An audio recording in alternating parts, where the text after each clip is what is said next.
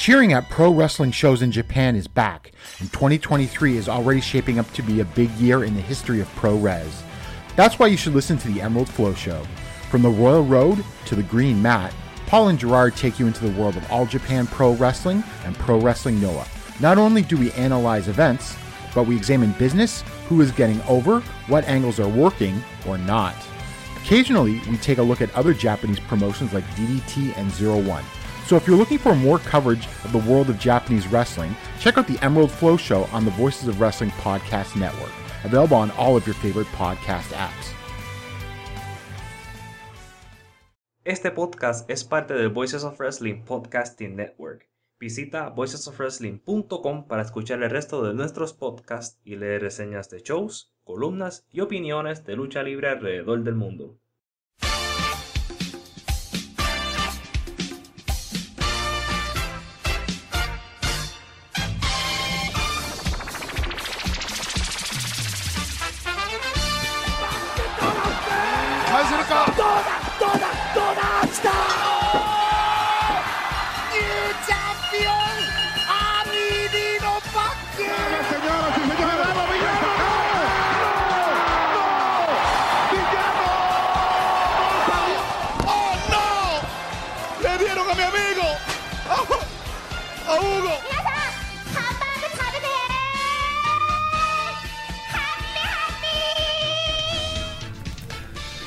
Estamos de vuelta, gente bonita. Ya estamos en el podcast de los Lucha Jovers. Y en esta ocasión, después de este breve receso, me fui de vacaciones. Eh, vamos a platicar sobre los despidos de la WWE. Hay una nueva era en la WWE. Ya se fusionaron con Endeavor. Vamos, vamos a platicar un poquito de, de qué opinamos de los despidos y hacia dónde podría ir esa gente. Es algo que no sé por qué a mí siempre me, divierte hablar de eso. O sea, no, no, no, soy divertido de que lo sean despidido, me divierte eh, indagar sobre el futuro de los luchadores. Quiero aclarar eso. Eh, también vamos a hablar de AEW, que se viene Wrestle Dream este domingo. Un poquito del Consejo Mundial de Lucha Libre, ya fue hace dos semanas. apenas tuve oportunidad de verlo. Entonces, un poquito nada más ahí ahondar. Y New Japan Destruction in Kobe, que hay algunas cosillas interesantonas. Y también podemos hablar de algunas otras cosillas. Y para todo eso, por supuesto, me acompaña el buen Abraham. ¿Cómo estamos? Estamos muy bien, estoy esperando, emocionado a que un conglomerado quiera comprarme. Este, quiera pagar mis servicios y unirme a otra corporación. Cualquier, yo acepto cualquier unión menos con Lucha Libre Online. Estoy disponible. Sabe que TKO, si quieren añadir una sección en español de periodismo, yo puedo hacer mejor trabajo de seguro que muchas personas por ahí, pero son otros temas. Son otros temas, son otros temas. Al ratito vamos a hablar del tío Hugo, ¿no? Por supuesto que sí. Eh, pero comenzamos con, eh, con estas grandes, importantes noticias. o sea, siento que no no hemos medido, no hemos sentido la, gravedad de este acontecimiento que es que ya WWE es otra cosa técnicamente porque pues ya fue vendida a Endeavor que también tiene UFC, ¿no? Eh, Vince, a pesar de que va a ser como presidente de este conglomeradito, eh, realmente estamos hablando de que a lo mejor no va a tener el mismo poder que siempre ha tenido, ¿no? ¿Tú, tú cómo lo ves? ¿Qué, explícanos esta fusión. ¿Qué está pasando, Bravo? Sí, eh, básicamente la Endeavor compró a WWE, como hemos dicho, y se crearon TKO Group Holdings. El presidente de esta unión va a ser Vince McMahon, mientras que el presidente de la WWE va a ser Nick Khan, no Tony, Nick Khan que es este gran empresario que les consiguió estos contratos multimillonarios en, el televisor. Y Dana White va a ser el presidente de la UFC. Y ya hemos visto, y, Vince va a ser el jefe de Nick Khan y Dana White. Estoy seguro que entre Nick y Vince va a ser todo perfecto y bello. Este, y algunos de los efectos que hemos visto de esta unión es que hubo demasiados eh, despidos en las oficinas administrativas de WWE que era de esperar porque es una compañía nueva y no van a tener, ¿verdad? Doble personal, ¿verdad? No va a tener doble CPA, doble IT, doble secretario, ¿sabes? Si me entienden. Este, y otro de los cambios es que tenemos una lista de luchadores que fueron despedidos, además de la histórica noticia de que SmackDown este, no va a ir para Fox. SmackDown fue, este, el contrato de SmackDown lo consiguió USA, pero USA no quiso renovar su contrato con Raw y NXT. Así que hemos tenido, ¿sabes? Tenemos a una a un WWE que por primera vez no lo tiene Vince, oficialmente no es el dueño completo. Tenemos un, un Raw que puede ser que no esté en USA, más tenemos este esta ola de despido. Qué curioso esto que decías de que USA no quiso a, a, NXT porque la estrategia del WWE durante los últimos meses ha sido incrementar los ratings de NXT. Hubo un punto ya después de que AEW les pateó el trasero. Este, en que básicamente se rindieron un poquito con NXT y lo utilizaron para desarrollar esta nueva estrategia que, más o menos les está funcionando eh, de manera alarmante, pienso yo. Eh, de crear un, nuevo tipo de lucha enfocado a chamaco, enfocado a las nuevas generaciones a lo mejor, ¿no? Más telenovelesco, todavía más telenovelesco, ¿no? Para los TikTokers, básicamente, ¿no? Eh, y en las últimas meses empezaron a meterle a, a, Seth Rollins iba, ¿no? El, luchador del main roster iba a visitar y subían los ratings. ¿Por qué querían eso? Para porque se, se acercaba esta negociación de contratos con USA. Entonces, lo que quería realmente WWE con. Si ustedes ven NXT y de repente ven a luchadores del main roster, era, el objetivo de eso no era simplemente para hacerte feliz, era para subir los ratings y así poder negociar contrato con USA. Pero creo que, pues no, no les alcanzó. Pero aún así, van a tener a, a SmackDown. Creo que Fox yo, yo, entre más lo pienso, más se me hace raro tener a la WWE en Fox. Es un producto totalmente distinto, no es un deporte ya, es, es, entretenimiento más de, una serie de televisión más que una, cosa deportiva. Entonces, no sé. Eh, yo, y, por supuesto, no tenían los mejores ratings, ¿no? Como para también justificar estar ahí. Eh, pero bueno, igual la WWE tiene muchísimo dinero, así que no importa mucho, ¿verdad? No, no importa. Ellos fallar ahora mismo es increíble.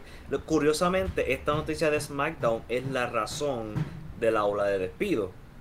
Porque como ya es una compañía eh, pública, que el propósito es capitalismo 101, hacer más dinero, como no recibieron el mismo dinero por el contrato de Fox, que de SmackDown en Fox, pues por eso es que bajó el stock. Y tuvieron que despedir personas. A pesar de que firmaron un super contrato y que hoy firmaron a Jake Cargill, pero tuvieron que dejar salir muchos contratos. Sí, no, y, lo hemos dicho siempre, es un roster atiborrado, innecesariamente atiborrado. Hay muchísima gente que ni al caso, ¿no? Que Triple H contrató con locura porque pues, eh, tenía una visión completamente distinta. Y, y, también estaba la onda de competir con AEW y poco a poquito en los últimos 2, 3 años han ido ya enflacando ese roster, pero aún así está infladísimo.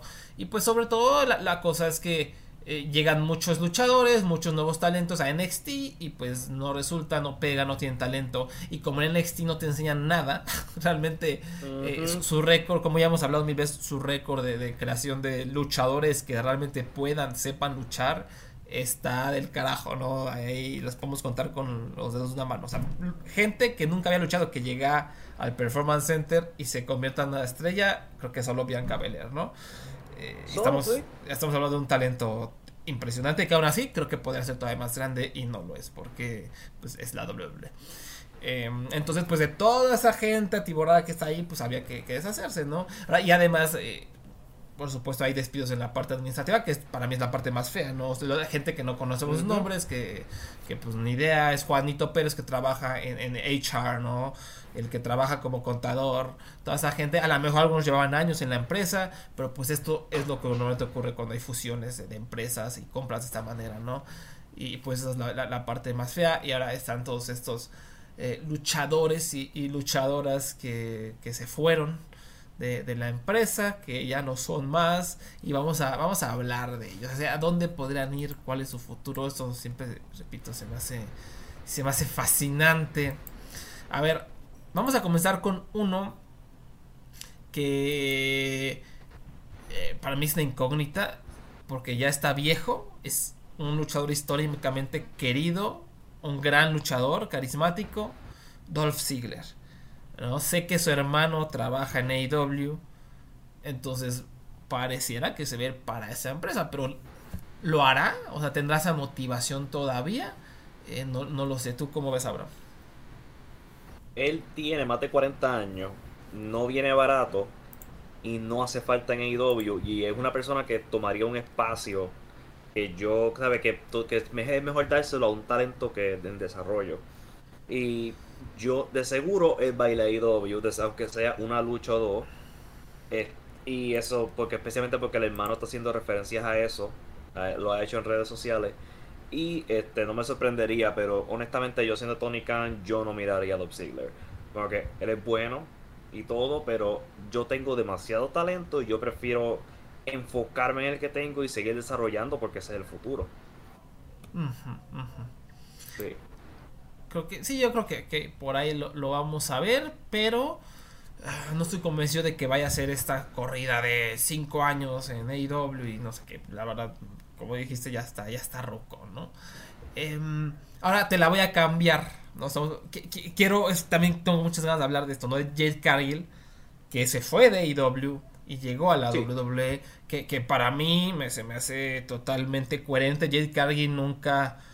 O sea, a pesar de que la, división femenina de, de AEW es una basura, eh, gracias al booking de Tony Khan particularmente y a la mafia que hay adentro, este, Jade Cargill siempre ha sido más una luchadora de WWE porque pues es una luchadora de look y de presencia y no, no sabe luchar, ¿no? Cada vez que tú veas a Jade Cargill luchar era una cosa de lagrimita verdaderamente. Entonces, pues en WWE creo que tiene todo el potencial para ser una mega estrella. En AEW no creo que lo iba a hacer porque como que siento que el fan espera, a pesar de que ahorita ya saben, AEW se ha convertido en esta está intentando transicionar a, lo que les hablaba, no sé cómo decirlo, a esta nueva era tiktokiana de, de lucha libre gringa, gringa, específicamente gringa. Este eh, a pesar de que está entrando a esa era, pues siento que Jade Cargill nunca iba a destacarse porque pues, no es buena luchadora y nunca te daba estas luchas memorables, que es lo que los fans de AEW todavía buscan, o por lo menos creo que la mayoría de ellos. Y en WWE pues tiene todo, todo, todas las de ganar para ser una estrella. ¿Tú cómo lo ves? Sí, sí, porque eh, es como tú dices, el estándar de lo que llaman en inglés work rate en AEW es mucho más alto. ¿Sabes? Una estrella en WWE es Dominic este Misterio. Y Jade definitivamente es cuando Dominic es uno de los estándares jóvenes, buenos, que todo el mundo admira, Jade va a ser una diosa entrando por, por, por ese por, ¿verdad? por ese cuadrilátero. ¿sabes? Porque no yo, yo, yo creo que ella, ella está mejor que, que mismo Dominic, que no es gran cosa. Pues Pero le, le, va a ir mejor, le va a ir mejor. Y si quiere irse a Hollywood, por ejemplo, es el mejor lugar para poder hacer la transición también. Pues sí, eh, eso, es, eso de Hollywood tienes, tienes razón, vamos a ver. O sea, tú, o sea, ¿tú, tú que la veías, hablaba bien, era promo así chida o, necesitaba ya algún manager? le hace falta un manager. Es ah. que también siempre hacía exactamente el mismo promo y eso es una razón de que no sabemos si era ella que lo quería hacer así o es que le mandaban a hacer eso porque es lo mejor que hacía. Mm. Pero le hacía falta un manager, así que esperemos. Eh, vamos, yo estoy bien interesado en ver cómo, ¿sabes? Porque el día de hoy de que estamos grabando, todo el día esto ha sido un gran espectáculo de parte de WWE con Jade Cargill, ¿sabes? Presentaron ESPN su, su contrato, han puesto videos de ella entrando al Performance Center, videos entrenando, ah, ¿sabes? Están por lo menos tratando como una estrella. Pues Así que hay que ver cómo se desarrolla eso. Sí, sí, sí, sí, sí. Ahí te va una que, que, tengo entendido por lo que me acabas de decir que no fue un despido relacionado directamente a esto, a esto de los eh, del contrato nuevo, eh, que es Matt Riddle, no alguien que pues durante su periodo en los indies parecía que iba a ser una de las grandes mega estrellas de la lucha profesional, eh, llegó a la WWE como le empezó a ir muy bien, muy bien, de repente se apagó, lo metieron ahí a luchador de como como siempre ocurre cuando Vince ve que eres chistoso o tienes alguna facultad chistosa, pues te empieza a meter a esto de comedia, ¿no? A, repetir tu comedia, tu comedia, y ahí se metió un poco Riddle. Y además, pues está envuelto en polémicas desde hace tiempo, ¿no? Desde eh, los, el speaking out que hubo durante la pandemia, pues Riddle fue uno de los hombres señalados. Y ahora hay otros rumores también circulando bastante locos, ¿no? Este. Sí, ahí es un hombre bien. Que si él fuera simplemente luchador gracioso, él todavía estuviera ahí. estamos hablando que, por ejemplo, yo recuerdo que hace, creo que fue la semana pasada o, la antipasada, que él puso un video grabando un policía, que le tiró una foto a un policía en un aeropuerto diciendo, este hombre me estaba tocando en, el aeropuerto aquí sin razón, de manera, ¿verdad? ¿Sabes? básicamente estaba acusando a un policía de un aeropuerto de tocarlo sexualmente. Hmm. Entonces tenemos un montón de, de cosas extrañas con este hombre este, acusaciones de violación, acusaciones verdad de, de, ser de verdad de stalker y hay un rumor que yo no voy a decir en, audio eh, pero este que verdad que tiene que ver con él eh, enseñando su cuerpo públicamente ¿Sabe? El, ya eso volvió un, un problema que no vale la pena seguir apagando estos fuegos para esta empresa. ¿Sabes? Él tampoco no es una super estrella que hay que estar velando y apagándole los fuegos que valga la pena, ¿sabes? Él, sigue siendo Matt Riddle. Y además de que yo no sé qué va a hacer él porque AEW no lo va, no lo va a agarrar por también más controversia. Eh, la indie, eh, no sé si pueda vivir de eso. Japón no lo va a aceptar debido a su historial con, ¿verdad? con drogas famosamente. Sí, es marihuana, o sea, él es famosamente, le encanta la marihuana y en, Japón todavía ahí está un tabú verdaderamente chaqueto, la verdad, este, de, la marihuana, entonces sí, a menos de que haya algún super arreglo de que ya no, pues, lo, dudo seriamente, entonces sí. Eh, qué bueno que qué bueno que lo dijiste, yo, te iba a decir hoy Japón, ¿no? Y se me había olvidado ese aspecto, pero sí tienes toda la razón. Sí, que porque no es casualidad que yo creo que nunca he ido a Japón. Sí, exacto. Yo, que yo recuerdo y estoy seguro que es por la marihuana. Sí, sí, sí. A ver, no hay otra razón para porque él sería perfecto para un Noah, por ejemplo. Sí. Pero no creo, mientras menos quieran ignorar eso, pero no, no creo. lo que a lo mejor le queda va a ser el MMA, ¿no? No sé si a la UFC otra vez o, por ahí alguna otra empresilla, pero pues sí creo que esa podría ser su ruta. Vaya con Dios. Este, después tenemos a. A ver, Shelton Benjamin. ¿Qué, onda con Shelton Benjamin? Yo no sabía que todavía estaba en esta empresa. Eh, pero pues ya tiene igual como cuarenta y tantos años. Ya no es este luchador que yo diga, ay, quiero ver a Shelton Benjamin. Eh, no sé, ¿crees que lo veamos en algún lugar o ya se nos va a retirar o qué onda? Yo, fuera de luchas independientes o que tal vez alguien lo contrate backstage como agente, yo no sé qué va a hacer Shelton Benjamin, porque ya... Y es un corte que yo entiendo. ¿Tú sabes cuántos años ese hombre lleva ahí en su segundo contrato? Ay, Dios. ¿Qué tal si te digo que él lleva... Él lleva como desde el 2017 y 18 creo. O sea, no puede ser. ¿Y alguna vez hizo algo? O sea, ¿alguna vez hizo algo de ese tiempo? No, no, no, no tengo idea. él, fue, él fue parte de Hurt Business. Mm. Que fue el equipo que era con Cedric Alexander y Bobby Lashley y MVP, exacto. Este, pero un equipo que se rompía, se unía, se rompía, se unía. Dependiendo de esa semana, si hacía falta un equipo, pues llamaban a Hurt Business. Mm. Pero yo no sé, porque este hombre es uno que. ¿Qué, qué tú haces con él? Sí. Como dices, agente me parece una opción interesante, es un gran luchador, muy experimentado, eh, pero no es el hombre más carismático, entonces no, sé ahí, sí, creo que tiene que ser agente. Ah, y por una, en una de esas, porque no Gedo dice, ay, vente otra vez a New Japan, a lo mejor lo pueden usar ahí como, no sé, para, para algo. Eh, rellenar espacio. Bueno, no, Noah, Noah tiene espacio y él tiene edad de un este main eventer, ¿verdad? De un estelarista de Noah. Su sí, sí. hablando de espacios, Nakajima se acaba de acaban de anunciar que se va, ¿no? Por fin de, de Noah. Y también es, es, alguien muy interesante. Estamos saltando por todos lados, ¿eh? Pero, sí, no, no, te preocupes. Porque Nakajima, o sea, se sabe que es verguerito, o sea, que, que es pederito, que es pederito y que no cae bien y que se mete en problemas y que esa es una de las razones por las que nunca ha podido como sobresalir en la lucha japonesa porque se mete en problemas y tiene una actitud fea. Entonces no sé qué onda, o sea, lo podrán agarrar a alguien más o simplemente como tantos luchadores japoneses en los últimos dos años va a acabar ahí en Clit. Y otra empresa, ¿no? Con nombre chaqueto, este...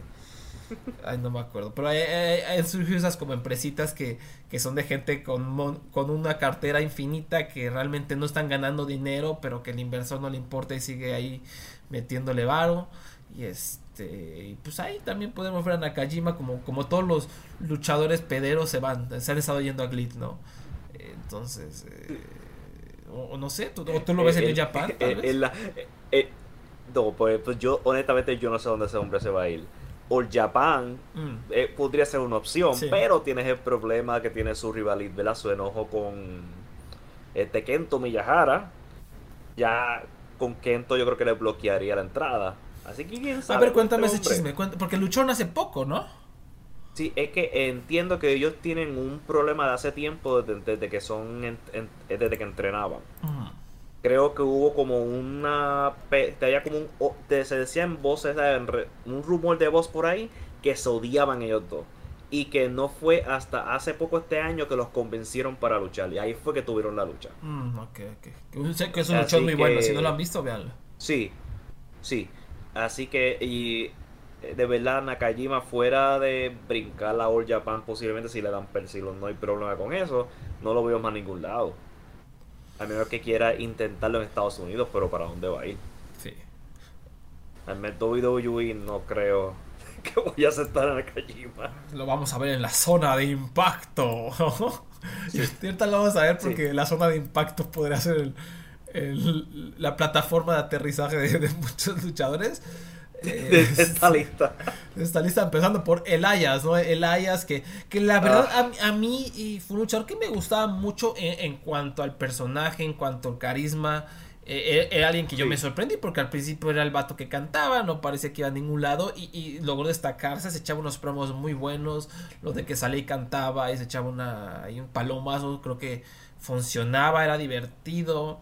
Ya luego empezó a luchar y te, quedas dormido, pero eh, era, era, era, era, a mí yo me, divertía mucho Elias, yo, yo, era fan de Elias, ya luego no sé qué fue de él, le perdí totalmente el rastro, pero sí, no, no, no, no es alguien que yo vea. Es que, es que quién sabe, Abraham, o sea, no, sabemos si, si, ¿qué, qué, onda con Tony Khan, porque repito, está haciendo esta transición a, lucha tiktokera y, no sé si a lo mejor diga, ah, este es un personaje perfecto para eh, que, que, va a encajar con mi nueva Tony Storm y mi, y mi, MJF y mi Adam Cole haciendo payasadas, no lo sé. No lo creo, pero pues tampoco lo descartaría por esta, esta, transición loca, ¿no?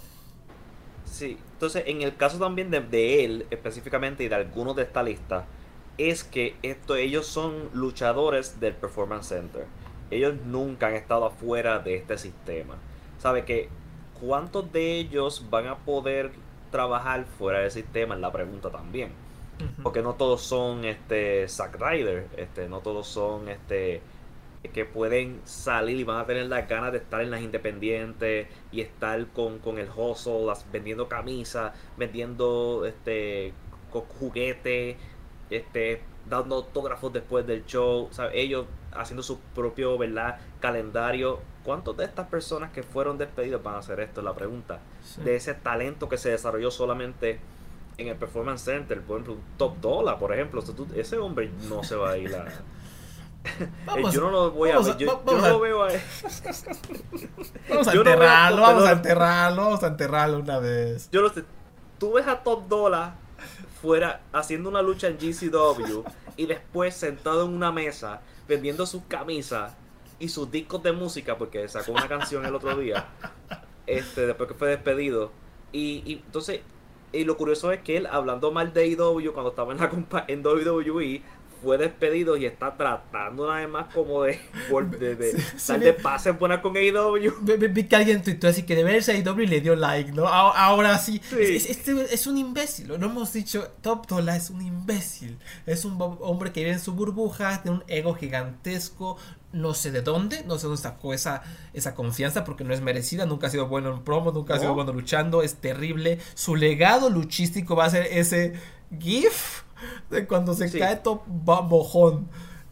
Y, va a ser su única marca en la lucha eh, porque es un percebe, es un percebe eh, Berguerito, Pederito, que además, ojo, Abraham, despidieron a sus compas, a, a, la morra esta, ¿cómo se llama? Eh, a BFAP. A BFAP, ¿no? ¿Verdad? sí. ajá. Porque será. Este, este mamón que se la pasa peleándose en todos lados, que se la pasa alardeando diciendo que él es el mejor, que no lo van a despedir porque es un buen promo. ¿Por qué será que lo, que lo han despedido, no? Es un mojón. O sea, en la vida real, es o sea, lo que ves en Twitter es, es verdad. Es un mojonazo que nadie lo aguanta. Porque es, es nefasto. ¿no? Y, y, hemos escuchado múltiples rumores de gente backstage que lo ha confirmado. Dice, efectivamente, Top Dollar es insoportable. Sí, es, una confianza que yo no sé de dónde sale. ver, No ha hecho, literalmente no ha hecho nada en la en, en, esta, en este mundo y, y tiene una esta gran confianza como si hubiera por lo menos estado 10 años en la Independiente. Es increíble. Sí, sí, lo único que me gustaría es que que tenga su mesita ahí en WrestleCon y que nadie vaya. O sea, que en todo el día nadie vaya. O sea, y sí, le mostró gente por desear el mal, pero la verdad creo que este hombre lo merece. Definitivamente lo merece. Que, le va, para, para que le, merece un balde, un baldazo de, humildad, ¿no? O sea, este, porque sí, o sea, un ser deplorable, deplorable totalmente. Este, quiero, quiero ver fotos de él tipo Virgil. Tipo Virgil. Virgil sentado solo. Sentado solo, así, ni quien lo pele.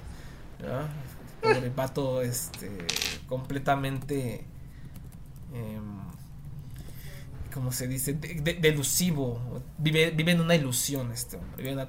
cree que es una estrella y no es nada. Em, ¿Qué me dices del poderosísimo Rick Books? ¿No? Este, igual es lo que dices, es un vato que es del sistema WWE. Pues, o sea, no, lo veo en ningún lado. va a ser y para colmo, ahora mismo está como cayendo en este lado de, derecha. Porque está diciendo ah. que en WWE quieren quitar la cómo era la, la viribilidad y no sé. So, por lo menos está. yo no sé qué está, está tratando de buscar posiblemente un booking con XPW.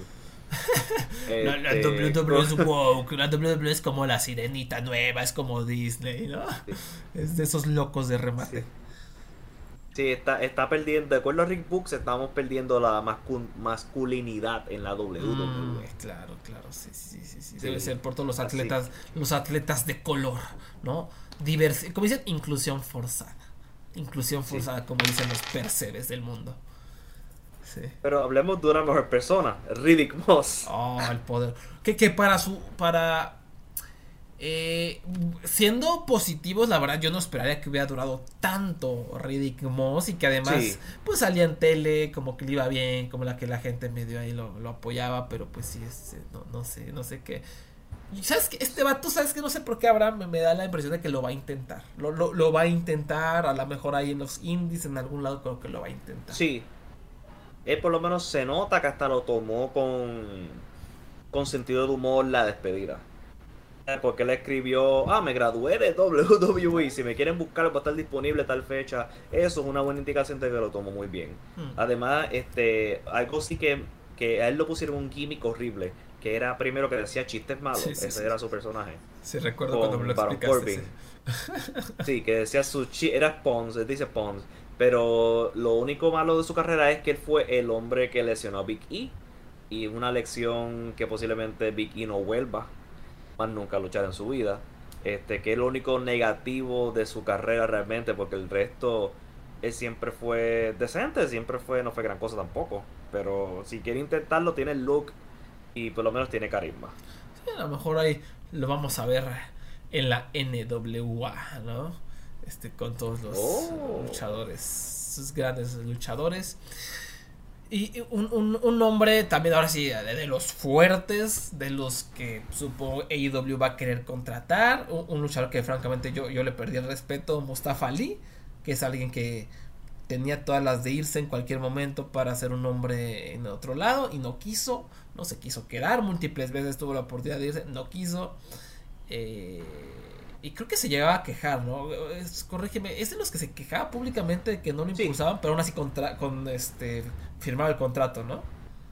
Sí, se ah. quejaba también del creativo. Mm. Yo, él hasta se quejó públicamente que él fue, bueno, esto no fue él, pero una vez él estaba molesto porque querían hacer una historia donde él iba a decir en televisión que él fue el que ocasionó el 911. Ah, sí, sí, sí. Ay, Y Dios. eso fue, este, eso lo reveló uno de los escritores, Sí. ¿verdad? Que trabajó en la, en la empresa. Este, a él lo pusieron líder del grupo que era como Antifa, no recuerdo el nombre ahora, como Retribution creo que se llamaba. Era claramente, ¿sabes? le estaban dando unos roles estereotípicos que estaban ahí cruzando la línea de decencia. Mm. Y obviamente es algo que a eso le molestaba. Este, su momento, él tuvo dos momentos grandes en la empresa. Si puedes, bueno, uno casi, él tuvo, él es la gran, él es el casi casi. Porque él estuvo en los Cruiserweights, que él, Don Show, donde que nadie vio.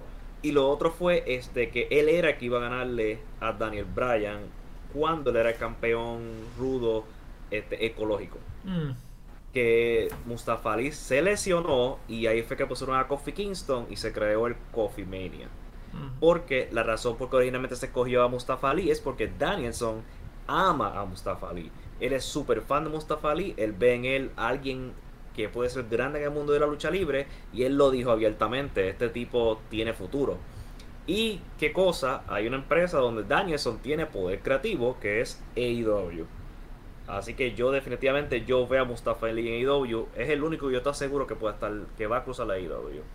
El que no me porque vamos, tienes a, a- al hombre que lo que, que, que lo ama allí, que, que ve futuro en él y que trató de impulsarlo, es que tuvo mala suerte. Así es, así es. Y después tenemos a Emma, Emalina, la famosa Emalina, malísima, terrible, eh, que e- era, fue de esas primeras luchadoras de NXT que se encumbró con el, con el eh, publiquito de la universidad esta donde antes se luchaban, no sé si todavía Full luchan ahí. Ajá, Full Sail Full University. no, Es- no, ahora está en el, creo que está, creo que es al lado del Performance Center que están ellos Ah, ahora. ok, ok. Bueno, pues eh, Emma se, se encumbró con un baile pedorrísimo y, la gente que veía NXT que sobrevaloraba todo desde entonces era como, no, es que Emma es una gran luchadora, Paige, no, es única, es increíble, ¿no? De Bo Dallas, wow, Bo Dallas, ¿no? Es tremendo, ¿no? Y los veías y dices, ah, cabrón. ¿no? Y Emma nunca fue una buena luchadora, este... Pero ahí medio encontró su camino en Impact, ¿no? En el circuito independiente. Otra vez yo ni siquiera sabía que estaba en la WWE. Hasta que vi este tweet hilarante, este, donde, donde está, ella, ella misma dice, es un sueño hecho realidad, ¿no? Que la WWE va, va a presentar Elimination Chamber, creo que es el pay-per-view, en, en Perth, en Australia. Y un día después, ella misma se, se, se tuitea, ¿no? Se, se, se cita diciendo, "Oh, olvídenlo, me despidieron, ¿no? Este, No, Fue, fue a los, fue a los 40 minutos después. oh, fue a los 40 minutos. Sí, sí, sí, sí, ves Wow. fueron 40 minutos. Que básicamente ella dijo, ay, qué emocionante, voy a luchar en Australia. Y, y contestó una llamada, oh, ya no. Ya no, ya no, Dios. Pero bueno, igual además pues se puede ir a Impact, se puede ir a, a AEW, ¿por qué no? Aceptan a cualquier persona ahí. Entonces, este, ya, ya, ya la Y estaremos di- viendo.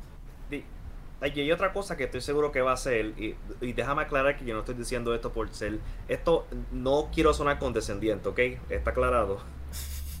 Pero no me sorprendería si termina siendo, este, como que, que sea de estas travel, modelos travelers. Ah, porque sí, sí, yo sí, sé que-. Porque yo sé que ella estaba haciendo eso. Déjame aclarar que yo no estoy diciendo esto solamente porque sea una mujer atractiva. Estoy No, diciendo no. esto porque ella lo, lo hacía ya. Sí, no, exacto, tienes razón. De hecho, parte del personaje de Malina, esa era la vibra que daba, que simplemente era como una tipo Sí. modelo, tipo influencer antes de que de esta super proliferación de influencers. Como que esa era la vibra que daban sus, sus, sus promos extraños que nunca llevaron a nada. Este, pero sí, Emma es algo que, que he estado haciendo, o sea, y pues está bien, eh, qué bien que lo aproveche y que haga mucho, mucho Sí. dinero. Va viajando por el mundo y tomándose fotos, qué chingón. No, bien por ella, bien por ella. Si, si yo, si yo me viera así, yo no estuviera luchando. Sí. Yo estuviera haciendo eso. Sí, sí, sí. Pues a ver. Pero hablando de, de estrellas del Performance Center, Ah, no, se fue. Fue despe- Se fue. el corazón mío, el corazón mío se cayó cuando Alilla, que estuvo como 10 años en, en- en desarrollo, es el proyecto de desarrollo más largo en la historia, yo creo, en la humanidad. Nunca pasó de, de- de las clases de, de básicas, parece. Pero yo no, el corazón estaba en el lugar correcto. Pues eso es lo positivo que te puedo ¿Cómo decir. te atreves a insultar a, a mi queridísima Alilla? Yo, o sea, he estado ahí, ha estado ahí desde el principio, casi casi, en el Performance Center, talachando. Literalmente. Y, y pues eh, así, así fue, o sea, su gran Sí. corrida en la WWE ha, ha llegado a su fin. O sea, llegó, llegó a ser algo más que una Jover. Llegó a ser algo más que una Jover, Alilla, ¿acaso? No, Ok, ok, muy triste. no, muy no, es que literalmente no hay momentos memorables. Ella no hizo nada, triste, triste pero No te creo, no, te creo, no te creo, no puedo creerlo. Uno piensa que después de unos después de unos 10 años uno pensaría el hecho de que tú no recuerdas nada eso eso no te trae una, una, una bandera roja A ver, aquí en Cage Match, tú, tú se se meten a Cage Match, te pones al nombre luchador, aquí estoy en Alilla, ya Jasmine Arevi es un nombre verdadero. Hay, hay como toda una lista, ¿no? Overview, noticias y rumores, carrera, títulos, luchas. Hay una parte que dice Career Highlights, ¿no? Como. Nunca sé cómo traducir Oh. highlights, como lo- los momentos más destacados de la carrera. sí Entonces, le piqué y, y me temo que no hay nada, ¿no? Este, su career Este- highlights es el 20 de enero del 2013, el inicio de su carrera luchística. es el único highlight que hay, carnal. sí Chale. Títulos no tiene. eh, de nuevo ¡Oh! esto es un corte esto es un corte que tú entiendes porque lleva 10 años y no ha hecho nada Ah, pero está mal. eh, yo me acabo de meter títulos. Aquí, Abraham me dice Ajá. que fue campeona en parejas de la WWE. 14 días. Oh. 14 días.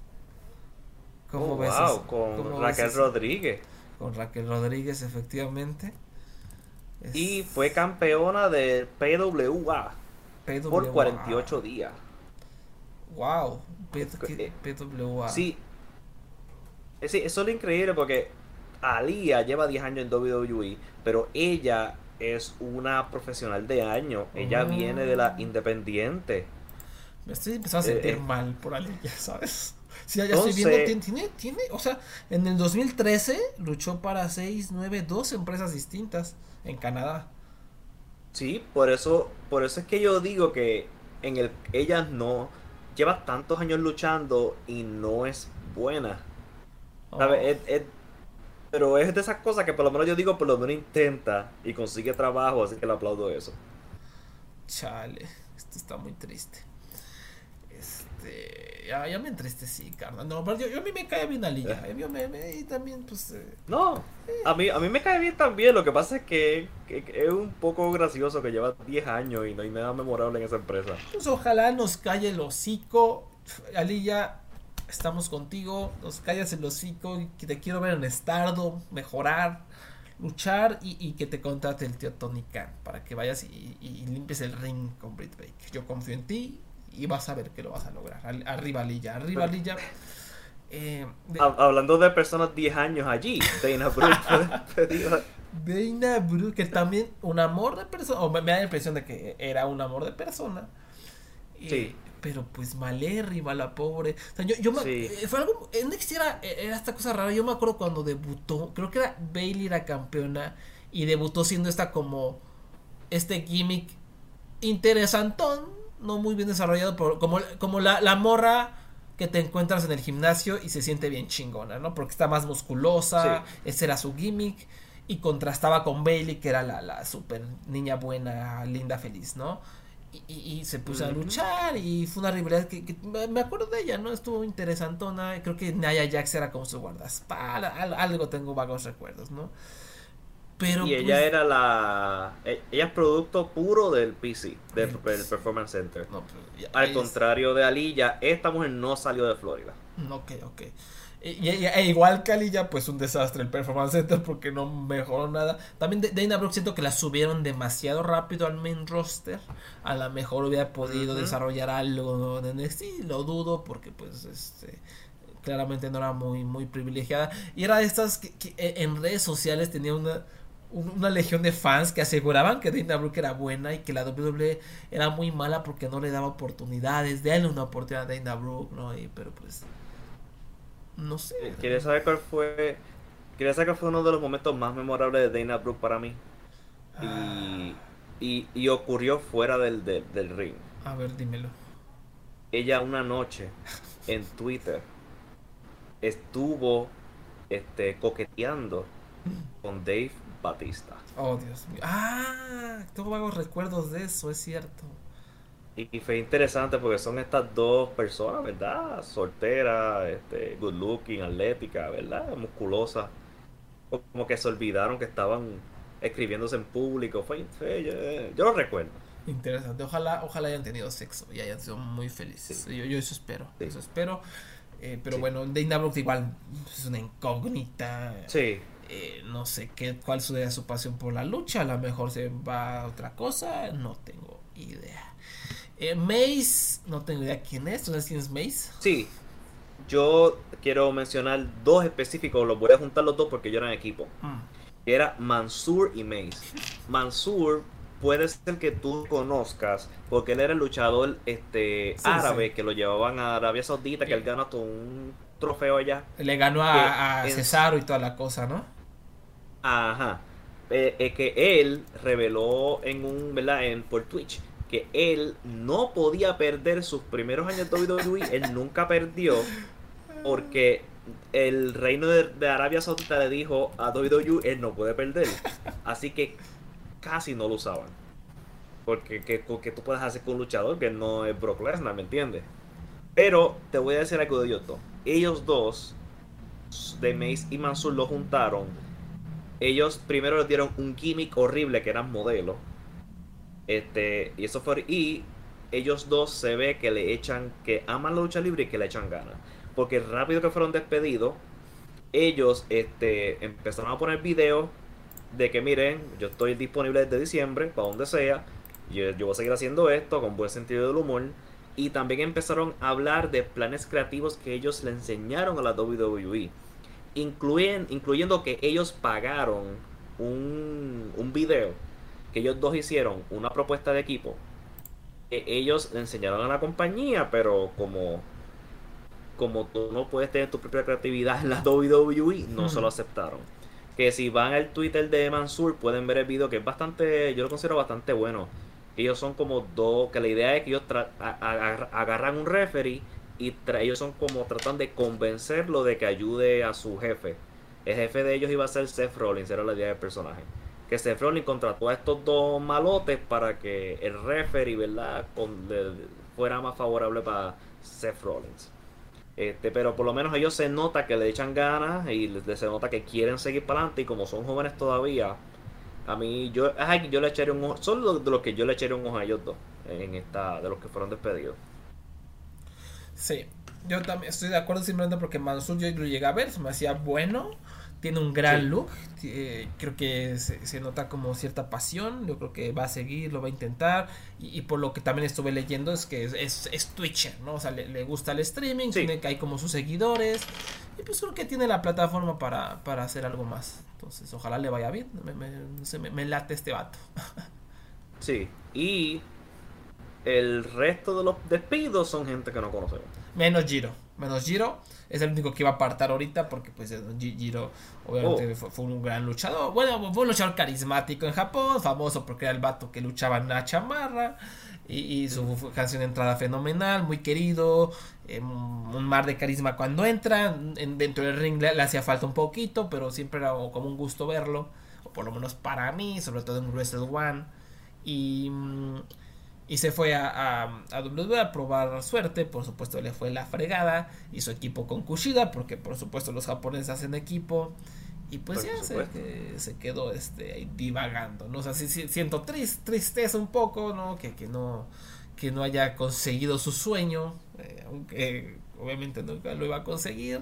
Y creo que este dato pues lo vamos a ver de vuelta en, en Japón. En, en, en Glit, en, tal vez en All Japan, no, no sé por qué lo veo mucho en All Japan, eh, en Noah, porque no, Noah, ya, Noah es un desmadre de luchadores, ahí, ahí está todo el mundo, está ahí Daga, y está el hijo de Dr. Wagner, que por cierto la está rompiendo, está eh, unos vatos por aquí, o sea, hay, hay británicos, una locura, ¿no? Entonces también poder aterrizar ahí, pues ojalá, ojalá vaya bien, yo, yo, yo era fan de, de Giro, Y pues sí, como dice Abraham, este, los demás ni, ni pues hay nombres, nombres que yo nunca en mi vida había escuchado, la verdad. ¿Tú no tienes opinión sobre Brooklyn Barlow? ¿Es el hijo de Brooklyn Brawler, acaso? No, no sé. ¿Y Bryson Montana? ¿Te suena? Es, es Tony, el hijo de Tony Montana, por supuesto que sí. Sí, sí. Este que este. Ah, Chanky. Chanky era un luchador indio alto. Y eso era todo lo que era él. Shanky. Sí. Déjame lo busco. Chanky era, era tan malo Chanky que terminaron usándolo solamente para, para segmentos de comedia. Sí, sí. ¿Sabes? no, porque, no sé. como, porque como él es bien alto y es como que medio, ¿verdad? Awkward, pues lo ponían a bailar y eso, porque es gracioso Sí, sí, ya, ya, ya, ya. para alguien. Sí, no, este, este vato no, nunca le iba a ir bien. Oye, ¿qué me dices de, de Babatunde? ¿No? También lo, lo corrieron, ¿no? Al Babatunde, al famoso Babatunde. Ah, Baba. Babatunde era también era Commander Aziz, creo que era también su otro personaje, Chale. Dabacato. Él, él pasó por tres personajes y fue despedido porque no dio pie con Mm. bola con ninguno. Pero si era, él Bueno. era un, un talento de Evolve, ¿no? Me acuerdo que se lo llevaron a Eh. Evolve en algunas fechas cuando tenían ese deal. Bastante interesante, ¿no? Hubo luchadores que lo aprovecharon como los Street Profits, ¿no? Este, pero... Pero pues Babatunde, no, no, no fue alguien que...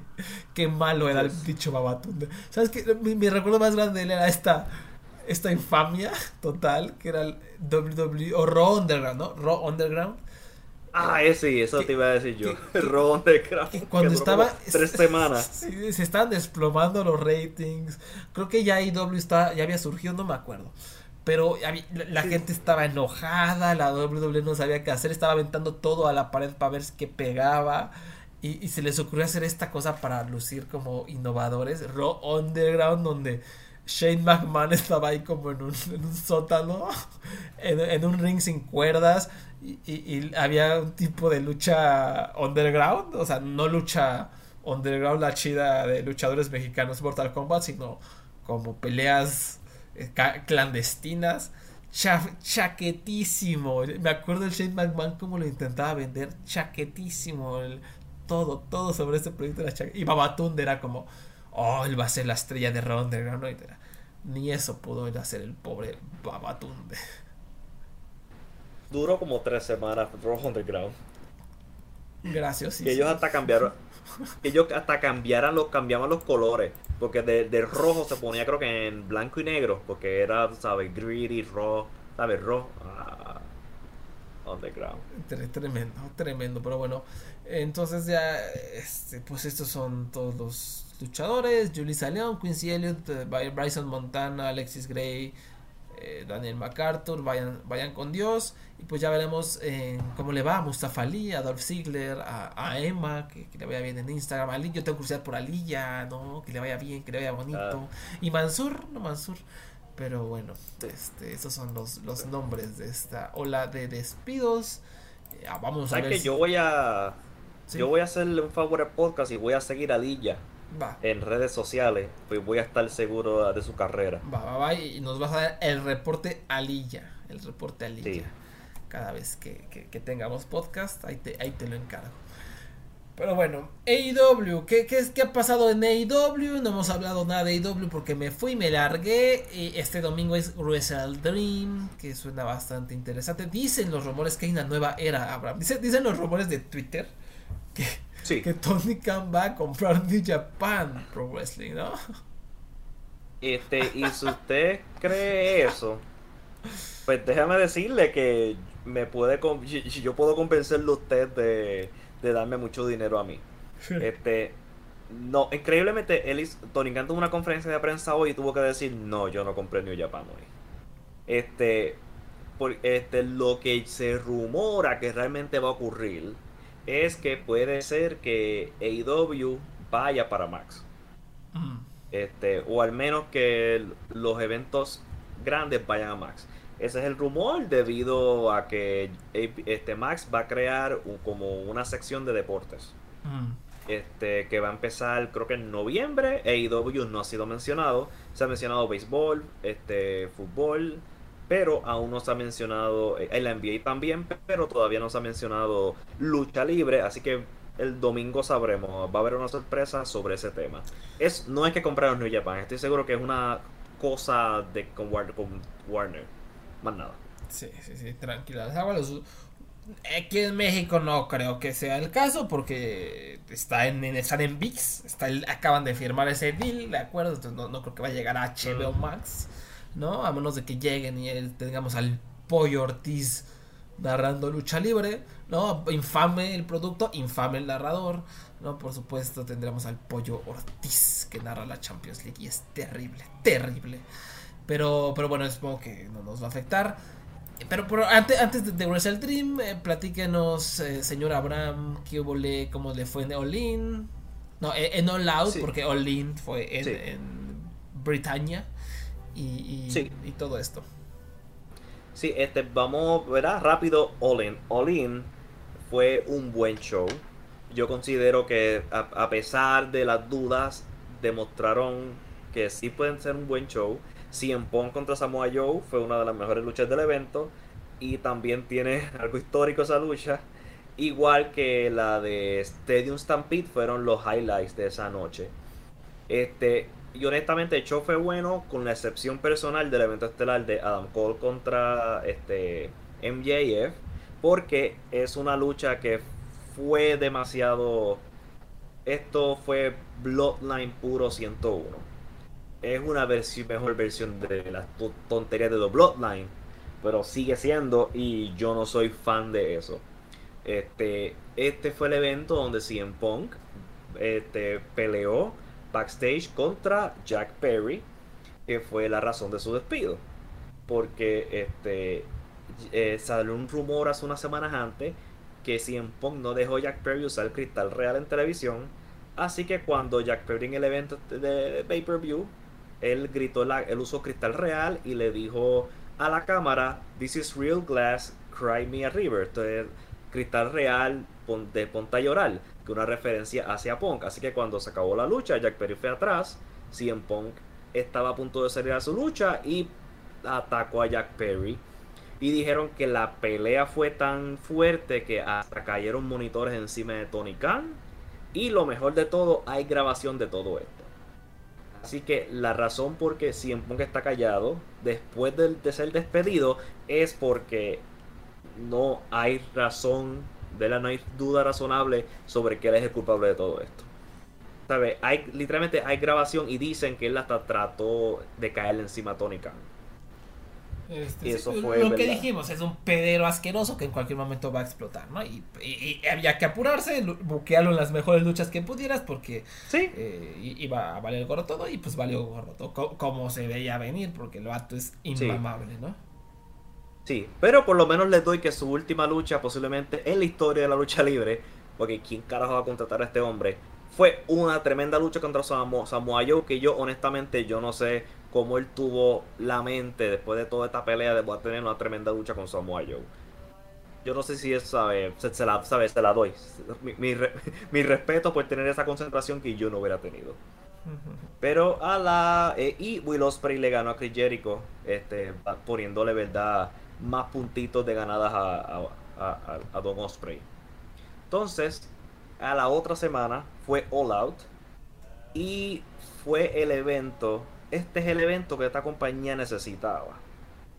Por las razones de que después de que hubo como una nube negra desde el mes de marzo entre CM Punk, el Booking, MBF, lesiones, después que eliminaron al dolor de cabeza más grande, que era CM Punk, ellos dieron un tremendo show en Chicago, que fue hasta mejor que el de Odin, por mucho mejor este, donde Danielson volvió y tuvo una lucha este, de una strap match, una lucha de, con, de, correa contra Ricky Starks, que es una lucha que yo honestamente yo jamás voy a olvidar en mi vida. Yo estuve en el evento en vivo y esas correas sonaban como tiros y, es una cosa increíble. Y el evento estelar de ese show fue John Moxley contra Orange Cassidy, que son los que yo diría que son dos de los, este, los VIP en esa empresa, que han mantenido esa empresa, que han cargado esa empresa en estos últimos años.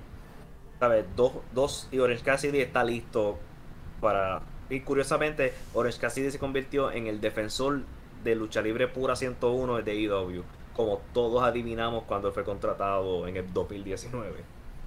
Este, y fue un, y conozco que Takechita le ganó a Kenny Omega limpio en el medio del ring. Eso fue también otra noticia importante y este y, el, y en general las vibras del evento era lo que a esta empresa le hacía falta. Y desde All Out 2023 el booking se ha ido arreglando. Porque como ya no tienes empresarios peleando, digo, este, estelaritas peleando, no tienes que estar con grupitos segregados, no tienes que estar como que no sé a quién enviar el sábado y quién enviar el, el, miércoles, no sabemos aquí qué peo si en la tuyo esta semana, pues se nota que también entre los eventos grandes que, han, que hay corrido, el booking se ha arreglado.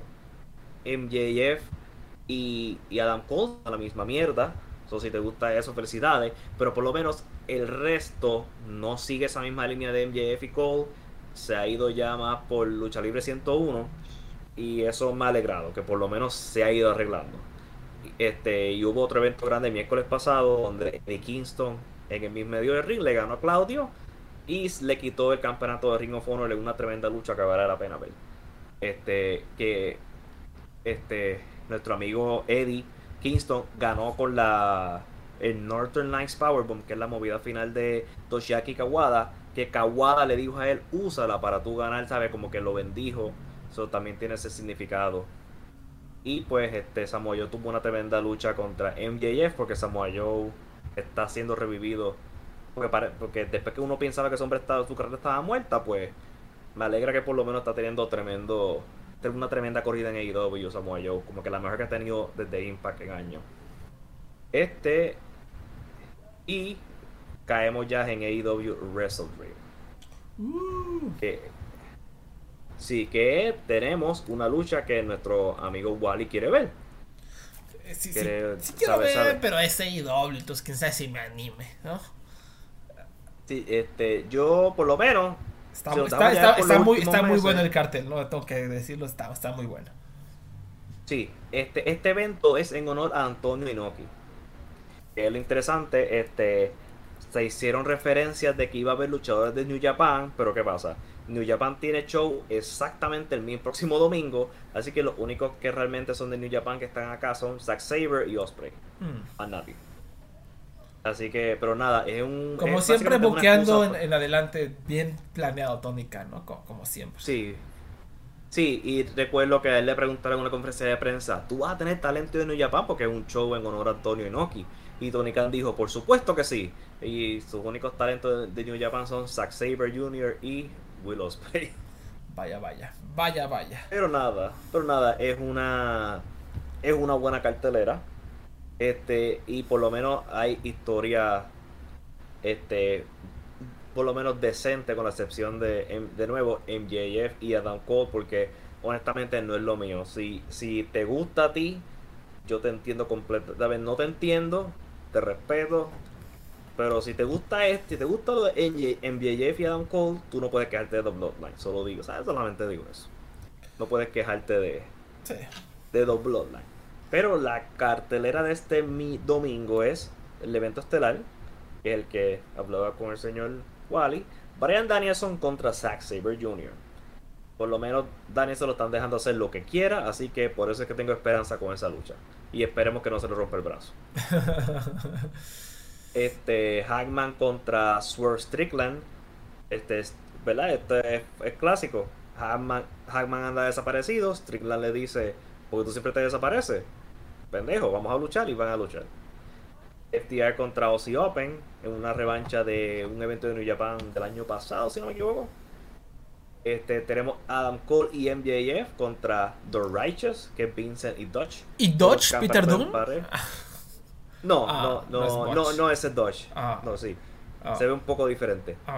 Sí es por los campeonatos en pareja de Ring of Honor porque Adam Cole y MJF son los campeones, campeones en pareja. Qué maldito asco, qué maldito asco. Manchan el legado de esos campeonatos tan vergas. Entonces, también tenemos a Chris Jericho y The Golden Elite de Kenny Omega y Kota Ibushi contra la familia de Don Callis. Takechita, Sammy Guevara y Will Ospreay. Porque Don Callis se está convirtiendo como en este personaje estilo este ¿Gedo? Ay, Dios mío, es como. No, este, este otro, este. Ah, la familia, como, ajá, Este- es eh, Bobby Heenan. Bobby Heenan. Sí. Sí, que él, ok, que él está en varias rivalidades a la vez, pero él acompaña a su luchador. Así que tú lo puedes ver básicamente como dos veces en show. ¿Sabes? Él acompaña a Sammy Guevara, Will Ospreay y Takeshita, que tienen sus rivalidades, rivalidades diferentes, pero son de la misma familia. Muy bien. Ese es el concepto del Don Callis Family. Eh, Christian Cage contra Darby Allen en una 2 de 2 o 3 Falls. Christian Cage está teniendo, demostrando porque es mejor que Christian y un super talentazo. Mejor catch, mejor catch. Definitivamente. Sí. Y por eso es que yo no quiero ver a Edge en AEW porque me va a dañar a Christian Cage. Sí, sería. yo- Además, además sabes que Tony Khan lo va a poner a luchar contra los Hardys o una, una tontería así. O Así sea- que yo espero que a Edge le llegue un trabajo de actuación pronto. Sí, sí, sí, ojalá, ojalá así sea. Sí. Y también tenemos Eddie Kingston Uf. contra Chivata Uf, por el campeonato de Ring of Honor y el NJPW Strong Openweight Championship. El, el, campe- el ganador es obvio, pero es- eso quiero, quiero ver eso. Bueno, Chivata, tú puedes decir que es talento de New Japan, pero vamos, realmente es talento de Tony no, Khan, sí, por eso eh, yo no lo eh, cuento. Él es de IW, él es de IW, sí, sí. Sí. definitivamente. Oye, ¿y tú todavía es campeón de Shibata de, de Pure? Ya, ya no es, ¿verdad? Correcto, toda- todavía. Todavía, ah, qué bueno, qué bueno, qué bueno. Sí. Entonces, también tenemos a Chris Statlander contra Julia Hart en la lucha de por lo menos. Pues vamos a ver qué pasa. Y el, este, el último anunciado es los John Box Sutil, sutil. contra los Guns contra lucha brother contra Orange Cassidy y Hook en una four-way team match para determinar quién va a luchar contra el ganador de FTR Aussie Open. Este que suena como que no sabía qué hacer con los John Box este mes y decidieron ponerlos con, en una lucha No, yo- de equipo. A, a- a mí, a mí lo que más me llama la atención es Orange Cassidy, que no se supone que acaba de, de tener esta corrida mojadísima como campeón de TNT y no sé qué y eh, Eh, sí, él básicamente la mejor corrida, de una de las mejores corridas en la lucha libre de este año fue Orange Cassidy con el campeonato internacional que John Moxley le quitó y ha estado con una historia básica. Él tuvo sobre 30 luchas y en cada y ya después como de la 15 se lesionaba cada vez más, o sea, como que tenía más tapes y estaba más cansado y al final eh, la historia es se enfrentó a John Moxley que es la peor persona que tú puedes re- recibir lesionado y cansado y le quitó el campeonato. Este, pero clásico AEW cuando alguien coge fuego por alguna razón lo frenan y eso es un problema en el booking que es como que, que no es como que tienen unos planes y no saben qué hacer con Orange Cassidy porque Or- Orange Cassidy lo pueden calentar inmediatamente claro para un futuro pero por qué no seguir con él hacia adelante más lo, o simplemente no lo tengas en televisión. Por lo que sé yo que está todavía lesionado y vuelve en noviembre y le das un mes libre porque se lo merece coño después que estuvo aguantando esa empresa en, el- en los, en la- en los años de- en los meses de las nubes oscuras pues sí. pero sí es parte del problema de booking es esto que Orange Cassidy no saben qué hacer con él y en vez de desaparecerlo o tratar de darlo en otra rivalidad grande pues está metido en una lucha por, al- por alguna razón se hizo amigo de Hook esta semana Vaya, vaya. Vaya, vaya. no sé tal vez Hook cae bien no sé Sí, sí, sí. Pues bueno, ahí está AW Wrestle Dream. eh, repito, este domingo, primero de octubre, desde Seattle, Washington, en pay-per-view para los que quieran ver esas luchas de ensueño. Tal vez un par de luchas de ensueño, si quieres pensar que de Kingston y Shibata podría ser, no lo sé. Sí. Pero bueno, Dan, Dan Nilsson y Zack Silver Jr. por lo menos va a estar ahí. ¿no? Eh, vamos a platicar rápidamente de- del aniversario 90 del Consejo Mundial de Lucha Libre. Ya pasaron unas semanas, apenas tuve oportunidad de verlo. Se ve que en vivo fue una locura, estaba llenísimo, el público caliente, caliente, gustó. Pero gustó este pay-per-view. Dicen que es de los shows del año, ¿no? Mucha gente lo, lo, lo de esa manera. En Cage Match tiene 9.11 de rating lo cual está, está, está enorme, es un rating eh, grandísimo. Eh, y, en general, pues eh, todo el mundo. Hubo una lucha de especial que, que, que la- también la está impulsando como lucha del año, fue tremenda, fue, fue muy. fue fascinante. Y pues. eh, vamos a rápidamente a hacer el repaso. o, tú, ¿cuál, fue tu percepción en general? mucha, hizo, hizo, hizo ruido este evento, ¿no, Abraham? Sí, y un show que gustó mucho y por lo menos en el caso mío a mí me puso bien feliz. Este, todas las luchas fueron excelentes. Yo no, yo tengo cero quejas. Yo no, no vi ninguna lucha del año, pero el evento en general no hacía falta y todo tuvo todo bueno, todo excelente y el y hubo un performance en específico que yo no sé si es más impresionante al saber que es una lesión real después, pero aún así súper impresionante. Eso en general, eso fue, ¿sabes? Yo vi este evento y yo dije, yo quisiera estar ahí de una vez, ¿sabes? Así de bueno estuvo. Wow. Wow, wow, wow. No, pues sí, eh, yo la verdad también, o sea, cuando lo dije, pues hubiera estado chido verlo, pero no, definitivamente no hubiera estado más chido que, que mis vacaciones, eso sí. este, no, definitivamente. Definitivamente, aunque me, aunque me multen. Pero este, eh, a ver, Stephanie Baker y Suxis derrotaron a las chicas indomables de la jarochita y yo vi una lucha buena, eh, pues a secas, ¿no? Este, más sí. y Soxy son muy buenas, pero están pues muy, muy todavía olvidada, mal desarrollada esa división de mujeres y en general la lucha femenina en México, ¿no? Está súper estancada lamentablemente. La copa, la final de la Copa Independencia, Esfinge derrotó a, Rugido, igual una lucha bastante, bastante buena de 11 minutitos. Eh, una lucha entre, de, de, veteranos, de maestros, Atlantis, Blue Panther y Octagon derrotaron a El Satánico, Fuerza Guerrera y Virus. Y bueno, lo que esperarías, ¿no? Maestros. Eh, es una lucha interesante, ¿no? ¿Qué, ¿Qué pasó? Sí, no, quería mencionar de esta lucha que estos personas, ¿verdad? Que son personas ya mayores, más de 50. Eh, la diferencia entre los viejos de la AAA con los de la CMLL, yo no sé si soy yo o es estilo, pero se veían mucho mejor y se veía hasta más movido. No sé si soy si era yo, es que estaba simplemente feliz ese día.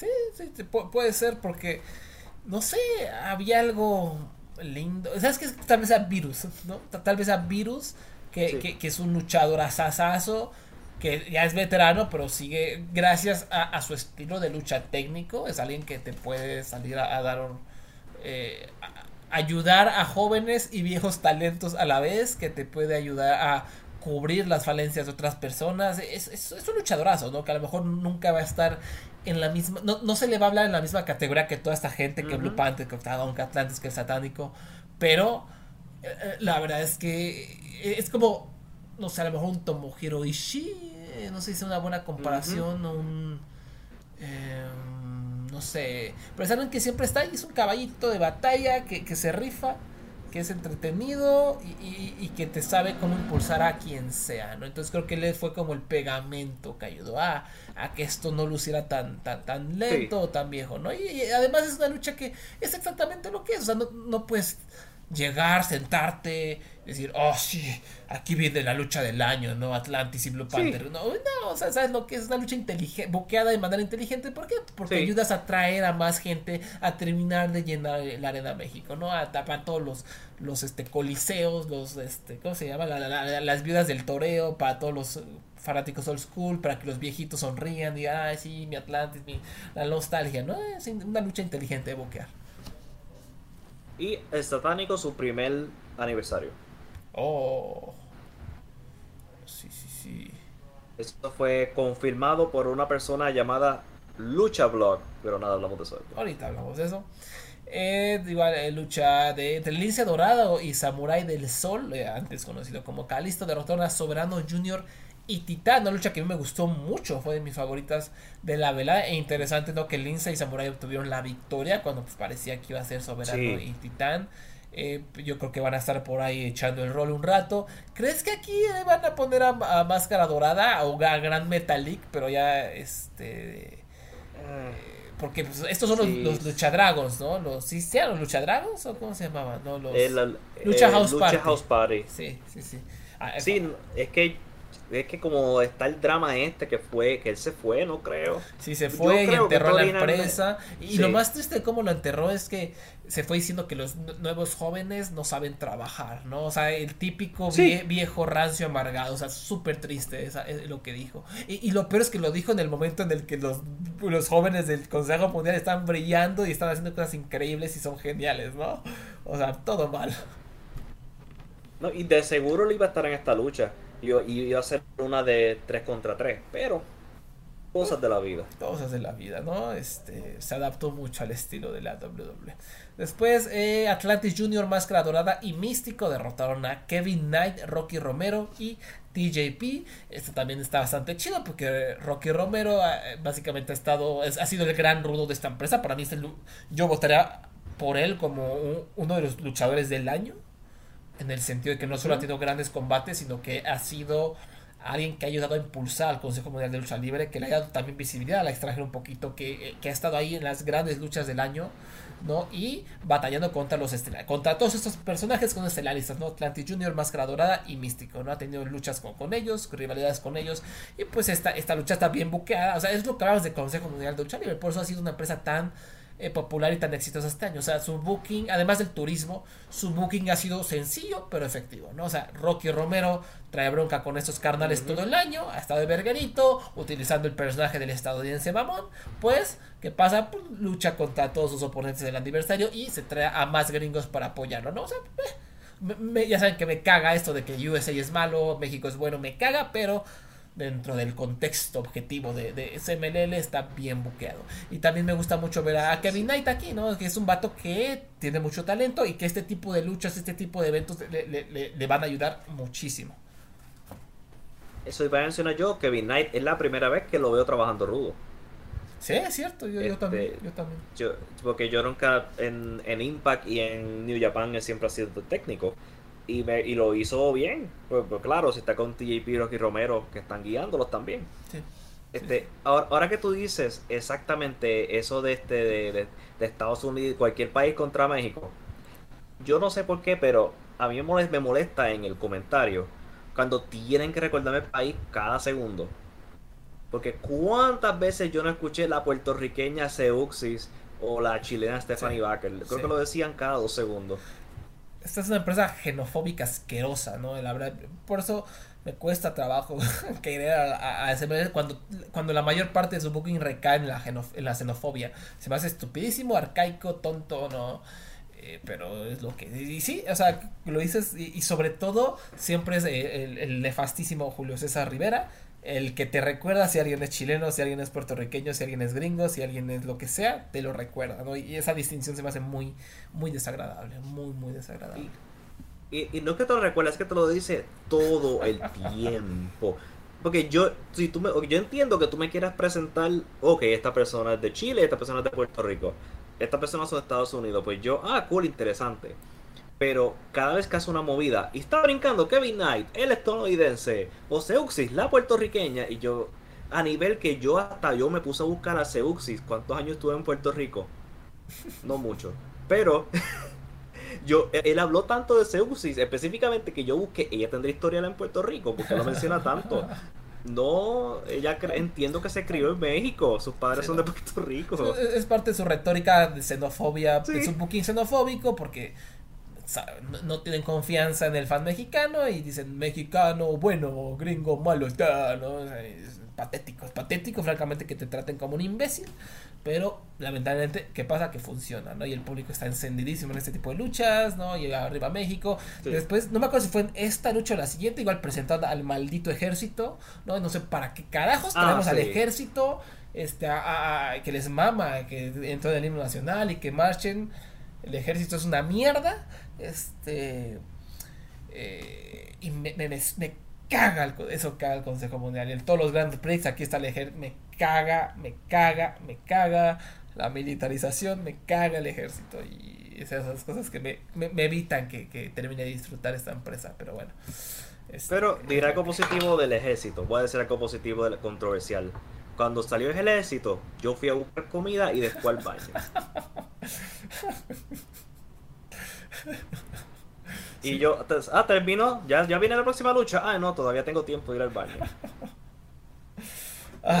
Me hice, un buen un buen desayuno. Un, me hice este, ¿verdad? Sí, un sándwich de huevo me quedó bastante bueno. Muy bien, muy bien. Algo, de algo sirven esos percebes. Eh, percebes. Nunca, nunca es buena la militarización del Estado banda. Pero bueno, eh, lucha en parejas, Ángel de Oro y Volador Junior derrotaron a Averno y Último Guerrero. Una lucha que era eh, eh, la, la, pareja que ganaba inmediatamente se iba a enfrentar por su cabellera. ¿no? Y bueno, la lucha en parejas estuvo X. Después, Volador se enfrentó a Ángel de Oro y que fue la, la lucha que todo el mundo habló. Lucha de 5 estrellas, continente lucha del año. Mer se le dio 4 estrellas y 3 cuartos. Eh, yo, yo, yo, le di como cuatro días, un cuarto, tal vez y medio, porque sí, sí. Fue, fue un espectáculo de, de, de, de, pasión, de punto honor y también de, morbosidad, porque Volador sí. Junior, como habrán visto, se lesionó. Sí, cuando yo vi la lucha, yo lo disfruté tanto porque yo pensé, wow, qué tremendo este hombre mira, mira, mira ese brazo, como pretende que está roto, pero no estaba roto, ¿verdad?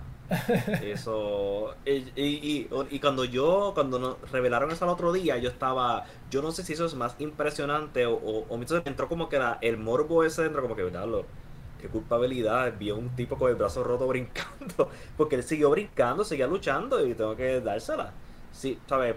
A pesar de problemas grandes que tenía, se dio un buen luchón, como quiera, lleno de tensión. Sí, sí, súper. O sea, es que, como dices, fue la tensión de oh, va a poder continuar, si está lesionado o no, qué está pasando. Y la, y, y la verdad, mis respetos a Volador, mis respetos también a Ángel de Oro, de cómo se rifaron, de cómo sacan esposos, de cómo se ve que están improvisando en algunos momentos, ¿no? De que eh, Volador estaba intentando ver si podía volar, ¿no? Si se puede echar una manchincueta. Había, había momentos que no los pueden ejecutar bien, pero ya, ya, ya, el público, desde casa y en la arena, ya todos comprendían lo que estaba pasando. Entonces era como una, no sé cómo explicarlo, como esta energía como un ala hacia, vamos volador, tú puedes. O sea, ya, ya, todos comprendemos que la lucha es falsa. Ya todos comprendemos que, que tú estás luchando con el corazón. Vamos, o sea, vamos, eh, tú, ustedes pueden, ustedes pueden, uh -huh. este lograr salir del otro lado, ¿no? Salir avantes. Y, y, sí, fue, fue interesante, fue fascinante y fue emocionante y fue genial, ¿no? La verdad, mis respetos a, a los dos y particularmente, por supuesto, a, a Volador Junior, ¿no? Una, una, gran, gran lucha que si la votan como su lucha al año no tengo ningún problema, porque sí fue un espectáculo que no vas a volver a ver, no vas sí. a volver a ver este año, ¿no? Que, que alguien se, se rompa el brazo, que se super lesione el brazo y, y y que tenga los huevos para continuar y para improvisar de esta manera tan tan tan genial verdaderamente. Sí. Danielson no hizo eso. Uh, buen comentario buen comentario. La neta es que sí la neta es que sí. Se la se, se vio mal o sea Volador Junior dejó pendejo a Brian Danielson no o sí, sea, sí porque Daniel, Danielson sí porque Danielson siguió tratando de hacer la lucha como estaba pautada. Y ahí fue cuando se cayó. No, pero Volador dijo: Esto es completamente nuevo porque yo no puedo mover el brazo. Sí, pero además otro estilo mucho más demandante con el uso del brazo. Hay que decirlo. Eh, y Brian Anderson, pues a lo mejor pudo haberla librado, ¿no? Y, y no lo logró. Entonces, Volador sí. Junior, que bueno, luchador del año. No, este, y elemento estelar, máscara contra máscara, templario contra dragón rojo Junior. Una buena lucha. Eh, no creo que haya sido nada súper eh, inolvidable, pero eh, creo que el gran problema es que nadie, absolutamente nadie, sabe, pensaba que Dragón Rojo iba a perder, ¿no? O sea, había cero no. posibilidad, ¿no? Eh, pero el post-match, como siempre, como una lucha de apuestas, es algo tremendo y emotivo, ¿no? Conmovedor, ¿no? Dragón, Dragón Rojo con su familia, llorando, diciéndoles perdón, les fallé, ¿no? Y, y, Templario reconociéndolo, algo, algo genial que solo la lucha libre mexicana puede hacer, verdaderamente.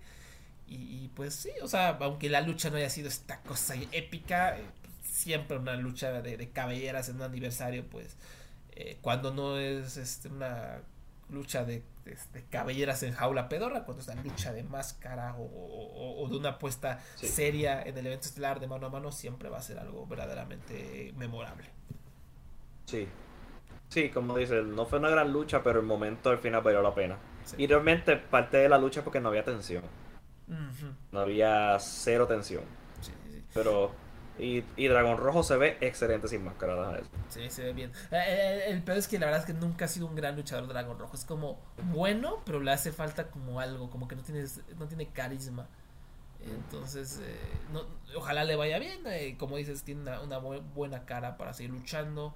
Y tal vez este promazo que se echó y las lágrimas ayuden a, como no sé, a des a mostrar al consejo que pues puede, puede sobresalir en la empresa, a lo mejor obtuvo nuevos adeptos, yo qué sé, pero pues bien, o sea, el Consejo Mundial entre su xenofobia y sus problemas de demanda, sus tonterías que hacen, la verdad es que el booking es bueno, ha mejorado y, me encantaría que siga así. Eh, tampoco pido que hagan estas estas storylines de Dragon Gate de 10 años, ¿no? donde Atlantis Jr. en 10 años le quite la máscara a, Máscara Dorada, no, no. Pero este, estas cosas que... Esta, Templario contra Dragón Rojo Jr. Eh, tú viste el Consejo Mundial hace un mes, hace dos meses, traían el pique, ¿no? Sale una semana, se echaban bronca en la lucha de tercias, ¿no? La siguiente semana otra vez hay bronca en otro tipo de lucha. Y pues, o sea, sencillo, no había un promo, Templario no fue a la casa de Dragón Rojo a romperle la tele, ¿no? La invasión, y con el martillo, Dragón Rojo no, este no se puso a hacer a bailar backstage y decir jajaja, no se hicieron amigos durante dos meses y hicieron todas estas este, escenas eh, disque chistositas donde son amigos y se traicionan o no. No. Se te traían bronca, se, echaban el pedo, ¿no? Se peleaban con intensidad y ya. Se, se forjó la lucha y ya no es, es, un booking sencillo y bonito el que está haciendo el Consejo de la Lucha Libre y también por supuesto está, está sobresaliendo porque ha sido tan malo el Consejo durante tanto tiempo que cuando hacen las cosas bien dices, ah, wow, o sea, esto, es milagroso, esto, esto, es nuevo, esto es innovador, ¿no? A pesar de que si se fijan, es lo mínimo lo que están haciendo. Y pero lo mínimo bien hecho, sencillo, bien. Es lucha libre, un carnal odia a otro, el bien contra el mal. Y ya, ¿no? Y el consejo lo está haciendo bien, ¿no? Entonces, ojalá así sigan. Especialmente cuando la triple A está en lo opuesto. Sí, cuando triple A es un desastre, eh, cuando no pueden buscar nada bien, cuando no saben cómo impulsar a sus jóvenes talentos, cuando todo es un desperdicio, cuando su anunciador es un esperpento, una basura. ¿no? Eh, Hugo Sabinovich que sale a atacar a, al hombre que ha promovido la AAA más que él en toda su vida. sí. ¿Sabe? Hugo tiene una página de lucha libre y él no promueve la AAA. Explícame eso. La empresa donde él es la voz. Eso para mí, eso como que yo, yo, yo entiendo que no quiera cubrir la CMLL porque que ellos nunca la mencionan, pero ni la AAA, vamos. y, lo que cubran es, es terrible, no es una página que da risa, no es periodismo, es este contenido. Literalmente es eh, bytes, bytes de datos que están ahí volando en la red, que no les no sirven de nada a nadie, solo están ahí volando, volando. Es como, no sé, es como Acapulco Show, estos reality shows que, que son basura superficial y no le sirve a, nadie, ¿no? De nada a nadie. Eso es el, medio que tiene Hugo Sabinovich y, y, pues también o sea, su, promoción, o sea, todo lo que él ha intentado hacer es, es un desastre, ¿no? Entonces, entonces, Hugo tiene la temeridad de decir en una entrevista que, que por qué Tony le está haciendo caso a Lucha Blog sobre lucha libre mexicana. Que él no es una fuente, que él no sabe nada, que él no sabe cubrirlo. Y este y Lucha Blog, que lo pueden encontrar en Twitter, es honestamente la mejor fuente de lucha libre mexicana que yo he visto. Yo quisiera, yo aún no he encontrado una fuente en español que sea como él. ¿Sabe? Que te diga cuándo son los eventos, cómo ver los eventos, cosas que ni las empresas hacen. Las empresas no te están diciendo cómo ver el evento. Y ellos hacen, él también escribe previas larguísimas donde te explica la historia detrás de cada lucha. ¿Sabe? El conocimiento de ese hombre es increíble. ¿Sabe? personas como él, personas como en Twitter Roy Lucier, es otra persona que yo he aprendido tanto de la mexicana con ellos, porque ellos la analizan, ellos te explican y no es simplemente poner resultados en la página de internet. ¿Sabes? Tú hacer entrevistas y poner resultados o que sean entrevistas tontas de esta... Eso no es periodismo luchístico para mí. No es. ¿Sabes? No, ¿sabes? Yo, yo ahora mismo, yo si eso es periodismo, pues yo puedo hacer una página, este, vamos a decir, eh, lasgrandesluchas.com y poner mis resultados, para no hablar de otras que unas que es bien súper, donde simplemente ponen resultados y eso es aparentemente el máximo que cubren, por ejemplo, aniversario 90. No hay un análisis de por qué aniversario 90 es un éxito. No hay análisis de por qué hay tanta atención sobre la CMLL este año. ¿Sabe? Mientras tanto, estas fuentes en inglés lo están haciendo, especialmente Lucha Blog. Y por eso es que yo me quito el sombrero, mucho respeto. Más ese hombre tiene públicamente un drive de Google donde tú puedes ver luchas de AAA y CMLL, ¿sabes? En los shows semanales, él los graba y los, y los reparte de gratis. Y los eventos grandes, él hasta los entrega. A veces dice, mira, tú donas a una fundación y yo te entrego, qué sé yo, este, triple manía, lo que sea. digo, no triple manía, no, este, tal, tal, evento que no va a estar en evento estelar, que no está disponible para pagar. Y él te lo distribuye, ¿sabes? Entonces, una persona así que venga. La, chamba que tendrán que estar haciendo los, las empresas de hacer accesible su contenido, hasta su memoria histórica, este hombre lo hace por ellos. Sí.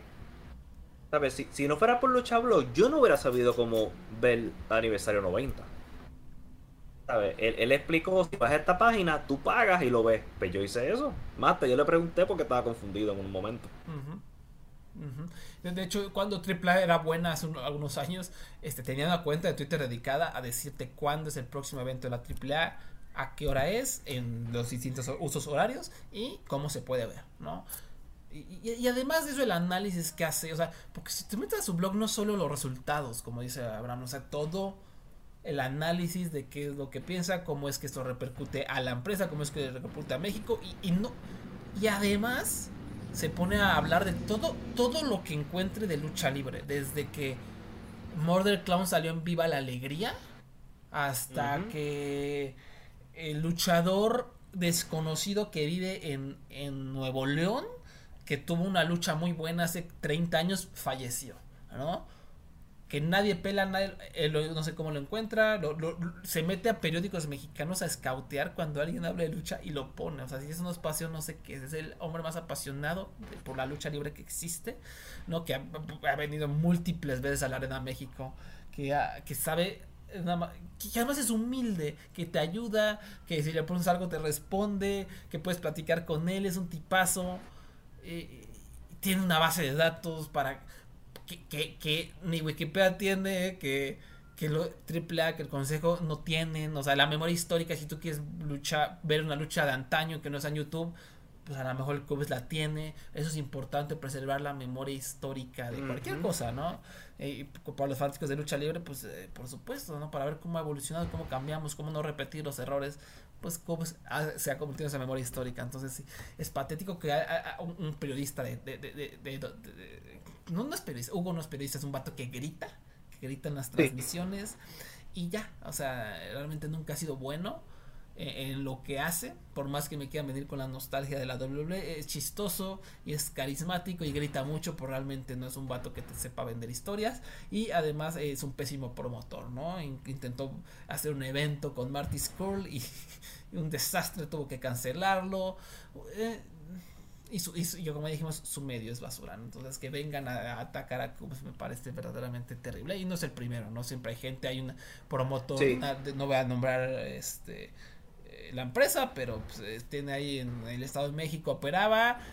Esa, esa empresa ya nadie la pela en, en, de manera internacional, realmente nadie habla de ella desde que su promotor atacó a Cubs. ¿no? Porque a pesar de que Cubs durante años y años la promovía y la encumbraba y la recomendaba por alguna razón, este hombre que no tiene, el ego súper frágil, ¿no? Me acuerdo su, cuenta oficial de, la empresa, en vez de hablar de la empresa, ¿sabes qué hacía? Se quejaba de que la sirenita es negra, De eso se quejaba. O sea, la cuenta oficial de su empresa no promovía lucha, se quejaba de la sirenita. ¿No? Increíble. No, este vato un poco profesional, pues ahora su empresa nadie la pela. No los que van, que vayan, se diviertan pero ya se quedó estancada, ya no ha podido crecer, a pesar de que le está yendo bien, ¿no? ¿Por qué? Porque ya nadie habla de ella. Hubs ayudaba a darle visibilidad, hablas mal de él, entonces ¿qué chingos te va a ayudar? Ya, esa empresa ya desapareció, básicamente, ¿no? Entonces, este, eso es, ¿no? O sea, eh, el mundo, el mundo luchístico le tiene una deuda gigantesca con Hubs porque es un verdadero erudito apasionado, ¿no? Y cuando ya no esté, cuando se retire, cuando lo que sea, se va a notar. Se va, va a notar durísimo. Eh, sobre todo por el pésimo trabajo que hacen las empresas mexicanas de, eh, ser accesibles a, otros lados. Coops es tan buena gente que él me yo hice mi tesis y mi tesis tocaba el tema de la lucha libre mexicana y él me ayudó. ¿Sabes? Él le ayudó a una persona que no conocía en su tesis. A huevo, a huevo. Sí. Estoy seguro que es la única tesis en el mundo que tiene de referencia a él. Pero bueno, es gente tonta, no sé por qué prestamos tanta atención. No, en fin, en fin. Eh, rápidamente, ya, ya, ya para terminar, de New Japan Destruction in Kobe. Bueno, un show bastante bueno, con historias interesantonas, Sí. mucho amor, este, muy movidón, vamos a decirlo así, y con un gran evento estelar. Clark Connors y Trilla Maloney derrotaron a Kevin eh, Knight y Tiger Mask. eh, que por cierto, Kevin Knight voló de México a Japón inmediatamente. La verdad es que mis respetos y una muy buena ética. Eh, Just Five Guys, Duki, Sanada y Taka derrotaron a Dick Togo, y Yujiro Takahashi. Después, el fantasma Hikuleo, Yado Tamatoka y Tangaloa derrotaron a Alex Coughlin, Chase Owens, David Finley, Kid y Gedo. Todas luchas bastante limitadas, exactamente lo que esperarías. Eh, Leo Rush y yo derrotaron a Bushi y Hiromu Takahashi. Eh, Batutito y Zack Sabre Jr. derrotaron a Okada y Tomohiro Ishii, que, que fue un resultado sorprendente, digo yo. ¿no? Sí, sí. Sí, pero Zack Saber tiene una lucha este domingo más va a luchar contra Osprey en la semana que viene, así que Sí. tiene dos eventos estelares. Sí, sí, sí, muy importante. Show derrotó a Taichi Yes. Y a- para convertirse Yeah. en el nuevo campeón del King of Pro Wrestling, esa madre. Y por supuesto la, la traición, ¿no? Porque para que se lograra esto, Yoshinobu Kanemaru traicionó a Just Five Guys y se fue a House of Torture. ¿Cómo ves esta traición, Abraham? Mi corazón me dolió. Yo no me lo esperaba. Y lo más increíble es que yo no sé qué van a hacer ahora con toda esa mercancía de Just Five Guys. Porque si yo me compré la camisa de Just Five Guys, ya, ya no existe. So, yo espero que añadan a una persona extra porque yo no quiero que esta camisa pierda valor. Pero lo bueno es que lo- tu, tu camisa de Just Four Guys ya sirve de nuevo. Oh, oh, oye, tienes razón, ya, ya, ya la, puedo, la puedo lavar y la puedo usar porque primero estaba decepcionado por el cambio de número. Así que me imagino que esto es parte de- del genio de Taichi para mover mercancía nueva. Es un genio, es un genio verdaderamente. Eh, qué hueva, ¿no? Es que, qué, qué hueva que House of Torture exista, pero bueno. Este. Y no, Kanemaru yo lo está disfrutando como de esa faceta de técnico, ¿no? Que nunca lo es realmente. Sí. Y pues todo chido, ¿no? O sea, me, me agrada verlo sonriendo. Y ahora va a hacer fechorías con su facción pedorra. Bishamon derrotó a Mikey Nichols y Shane Haste. Y una lucha bastante buena, como siempre Bishamon Sí. cumpliendo.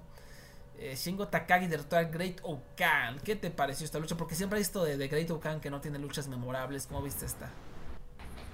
Estuvo bastante, estuvo decente, pero no fue honestamente tres estrellas y media. No veo, no, no fue nada especial, fue decente, no me arrepiento haberla visto. Pero no hubo nada, no hubo nada especial en esta lucha. De acuerdo. Si hay algo ahí, no sé, Great Okan eh, me fascina. O sea, ¿qué onda con él? Sus luchas son aburridas. O Sí. sus luchas son mediocres en general. Pero trae presencia, el público lo quiere.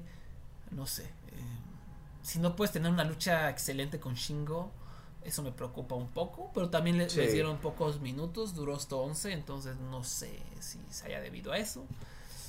Eh, me preocupa un poco, la verdad, eh, Great Okan. Este, eso habría que ver en el futuro qué tal él. Pero eh, ya cuántos años lleva ahí, ya tres. Sí, tres desde el 2020. Sí, está, está estancado, ¿no? Está estancado. ¿no? Sí. Porque sobre todo viniendo el G1 Climax, donde otra vez lo estancado, luchas mediocres, ni la mejor lucha contra Will Ospreay, ¿no? Pero esa- es- esas no cuentan en el sentido de que todo el mundo puede tener una gran lucha con Will Ospreay, ¿no? Sí. O sea, lo, lo- lo- interesante es cuando, co- como, no sé, como Yoshihashi, que puedas tener una lucha buena con alguien malo, ¿no? Como, como Tong Tangaloa, ¿no? En, eh, precisamente el G1 Contra. Yoshihashi. Entonces, y, y eso no lo logró Great Oka. Entonces, ah, ojito aquí. Eh, esta, esa lucha, la verdad es que no me dio tiempo de verla, me la salté. Naito derrotó a Jeff Cobb. ¿Qué tal estuvo? Fue exactamente lo que te esperas. Una lucha decente. Yo diría que hasta cuatro estrellas, ¿sabes? Fue bien trabajada y todo. Pero hubo cero, cero, cero, cero tensión. Mm. Cero tensión. Sí, ¿Sabes? Jeff Cobb, eh, Jeff Cobb y Naito tienen tremenda química. Pero, pues, si de un punto de vista técnico, tú lo disfrutas, tú lo puedes disfrutar mucho. pero sí, no hay, hay cero tensión. Porque era eh, hubiera sido hasta más hubiera sido hasta mejor sin, sin, la, estipulación. la estipulación. Sí, sin la estipulación por lo menos tú dices, ah, por lo menos hay una posibilidad de que pierda y que lucha otra vez el mes que viene, pero no, aquí por, ya la estipulación mató toda atención. De acuerdo, de acuerdo. Y por el campeonato de los Estados Unidos de IWGP, Will Osprey derrotó a Yota Tsuji en 27 minutos. Una lucha muy buena. Que oh, somos un disco rayado, pero este lo vamos a repetir. Yota Tsuji es una estrella. Es increíble. Cuando tú puedes ir uno a uno con Osprey, Él, él no se vio fuera de lugar, no se vio no, no hubo nada raro. Él se vio al final cuando él está sonriendo antes del, del Hidden Blade de la cara, wow, yo me quedé. Este, sus counters a la movida de Osprey fueron memorables y hasta yo estuve que me creía alguno de la de la de la que era el final varias veces. Este Tsuji de verdad yo no pelaba a este hombre cuando era un Jump Lion, pero ahora se ha vuelto en la persona que, me, encanta de New Japan y que yo, de los que yo más estoy mirando. ¿Sabes? Si hay una lucha de, de Yota uno contra uno, la voy a ver. ¿Sabes? Yo no voy a brincar eso. Sí, sí, sí. sí. Como ya he dicho, su, arsenal, ¿no? Sus, movidas a mí me, me flipan. Entonces, y más que tiene la presencia y, y, y, los últimos momentos de la lucha, ¿no? También fueron esto. Eh, este espíritu de pelea, ¿no? En el que ya estaba bloqueadísimo, ya estaba golpeadísimo. Yo Tatsuji, ya solo Will Ospreay estaba esperando a que se parara para darle el golpe de gracia, el Hidden Blade. Pero Yota se paró, o sea, ya, ya tambaleándose, ya sin defenderse, pero se paró, le sonrió y, como diciendo, ya sé que voy a perder, pero aquí estoy parado frente a ti, ¿no? Y ya, Will Ospreay sorprendido de, de, Hidden Blade y ya el Stormbreaker, pero son de esos pequeños momentos que te indican, pues, que pues va a ser una. Que, por lo menos New Japan tiene eh, su, su, vista fija en él y que lo van a encumbrar. Ahora, Yotatsuji va a ser una estrella y, eso está haciendo muy bien New Japan este año encumbrando estrellas. Eh, tengo que preguntar sobre Willow Spray. Porque yo sigo escuchando hmm. rumores de que a lo mejor se va a ir, de que se va a IW, también a WWE, ¿por qué no? Este, tú, tú, tú, ¿cómo ves? Yo, yo, me cuesta trabajo como pensar porque se la está pasando tan bien y está dando tantas luchas buenas que, me cuesta trabajo pensar que se va a ir a otra empresa, pero también siempre está el factor humano, el factor familiar, ¿no? Y, no sé, y también él, es que quién sabe, es un hombre muy inteligente dentro del ring, es un luchador inteligente, pero como ser humano nunca ha sido muy inteligente, Will Ospreay. ¿no? Entonces a lo mejor no está pensando en su futuro como pienso, ¿no? A lo mejor él dice, eh, no importa, voy a seguir luchando, ¿no? Eh, y no importa que me lastime, voy a seguir luchando. No sé, o a lo mejor sí está pensando, ¿sabes qué? Eh, mi novia, mi hijastro, tengo que pensar en ellos y asegurar su futuro. No sé, ¿tú cómo lo ves? Hablando de luchas buenas, él tuvo una buena lucha contra Marufuji la semana pasada, el mismo día, ¿sabe? Que en, no, en Noah sabe que este hombre está imparable este año otra vez. Pero yo no creo que el WWE sea su destino todavía. Y yo y esto es un factor edad en esta en, por lo menos mi lógica es edad. Él tiene 30 años, todavía él tiene como que la edad para poder seguir viajando. Así que mm, posiblemente sea una cosa que sea este luchador de AEW pero que vuela New Japan de vez en cuando, porque como hemos visto, New Japan no está firmando personas, especialmente New Japan no está firmando extranjeros. Y Will Ospreay se nota que él está tratando, yo no sé si es teoría mía, pero de él está tratando de que New Japan le ofrezca un contrato. Porque, porque se nota, ¿sabes? El, el nivel que le dedica a esa compañía, por, por, porque se desvive por New Japan y por Japón. Hasta tuvo después de esta lucha tuvo un promo completamente en japonés con Zack Saber Jr. Este, para mí que le está tratando básicamente, por favor, saquen el cheque grande. Porque, porque si Tony Khan tiene dinero para pagarme, pero si ustedes me dan una buena oferta, pues no voy a decir que no. So, mi teoría es esa, si New Japan no no quiere sacar el billete grande, se va a ir a AEW va a ser part-time en las dos empresas. Puede ser, sí, sí, sí, yo creo que es, eso, eso me suena, eso me suena. Me, me agrada tu sabiduría. Sí. Pero, pero, yo me imagino que ya a los 35, 36 años, ya eh, ahí es cuando yo te voy a empezar a comprar el Osprey en WWE. Porque yo creo que él va a tener algo como el estilo de J Styles, que ya al final de esos 30 ya estaba decayendo y pues este no decayendo sino que ya su cuerpo no es el mismo y pues hay que sacarle lo máximo de dinero posible y la empresa donde más dinero tú vas a hacer es WWE no hay duda de eso. De acuerdo de acuerdo. Pues sí sí sí o sea no, no creo que no hay mucho más que agregar. Eh, a menos de que, o sea, ¿qué tal si es un contrato millonario, Abraham? Un contrato millonario. No, no, no, no. Creo que la, pasión es demasiada. La pasión es demasiada del, del sí. Spray. Hasta que tenga como 36 años y pues y empiecen las dolencias estas de espalda que él diga. Ya, ya hay que hacer los últimos años activos sacando el máximo posible. Sí, sí, sí, de acuerdo. Pues eh, ya para terminar solo les quiero decir, está la película esta de Casandro, el, exótico. Bueno, se llama Casandro la película en Prime Video. Eh, me pareció muy mala. Creo que se nota que la dirigió un gringo que, no sabe de lucha. Está entretenida como una película convencional eh, y, y, eso es lo triste porque Casandro no es un luchador convencional, es un luchador totalmente exuberante y eléctrico, el Liberace de la lucha, como le decían, súper importante e influyente en términos deportivos y culturales, ¿no? Y este director estadounidense eh, creo que no entendió qué es la lucha, no, entiende, no entendió la, teatralidad, se me hizo bastante chafa esto que la lucha está como, la historia está hecha como en kayfabe un poquito, como que, que no quiere decir que la lucha es falsa, o sea, como que no quiere abarcar esta, esta dimensión extra de, del, del, forcejeo que tiene el luchador backstage, ¿no? El aspecto político, como que no lo quiso abordar, y eso me parece un error garrafal. Eh, es, a lo mejor es entretenida, pero para mí un luchador con tanta tela por cortar, un luchador tan influyente, tan importante, con una historia tremenda, desde intento de suicidio, hasta su influencia eh, cultural, eh, tu influencia en la cultura gay, que tú me des un producto que simplemente está entretenido, se me hace a mí irresponsable, qué hueva, ¿no? Entonces, eh, si la quieren ver, repito, está, está en Prime Video, creo que no, no evoca nada de lo que es Casandro, creo que nunca está esa energía, nunca está ese carisma, tampoco está el carisma, eh, la teatralidad de la lucha libre para nada. Y, se, nota que el director no, sabe qué onda, que, hay varias escenas de lucha. Y a lo mejor esto ya, es como muy exquisito de mi parte, pero hay escenas de lucha que terminan así, Abraham, lo avientan fuera del ring y se acaba la lucha. O sea, no hay conto de 3, no hay conto de 10, se acaba la lucha. Así ya, el ganador. O hay momentos en los que, cuando va a luchar contra el Hijo del Santo, ¿no? Empieza la escena y está el anunciador en, el ring, ¿no? Dice, bienvenidos, damas y caballeros. Y ahora, el evento estelar. Eh, Casandro contra el Hijo del Santo, ¿no? ¿Por qué vergas le das la bienvenida si ya es tu evento estelar, ¿no? ¿Tiene sentido? No.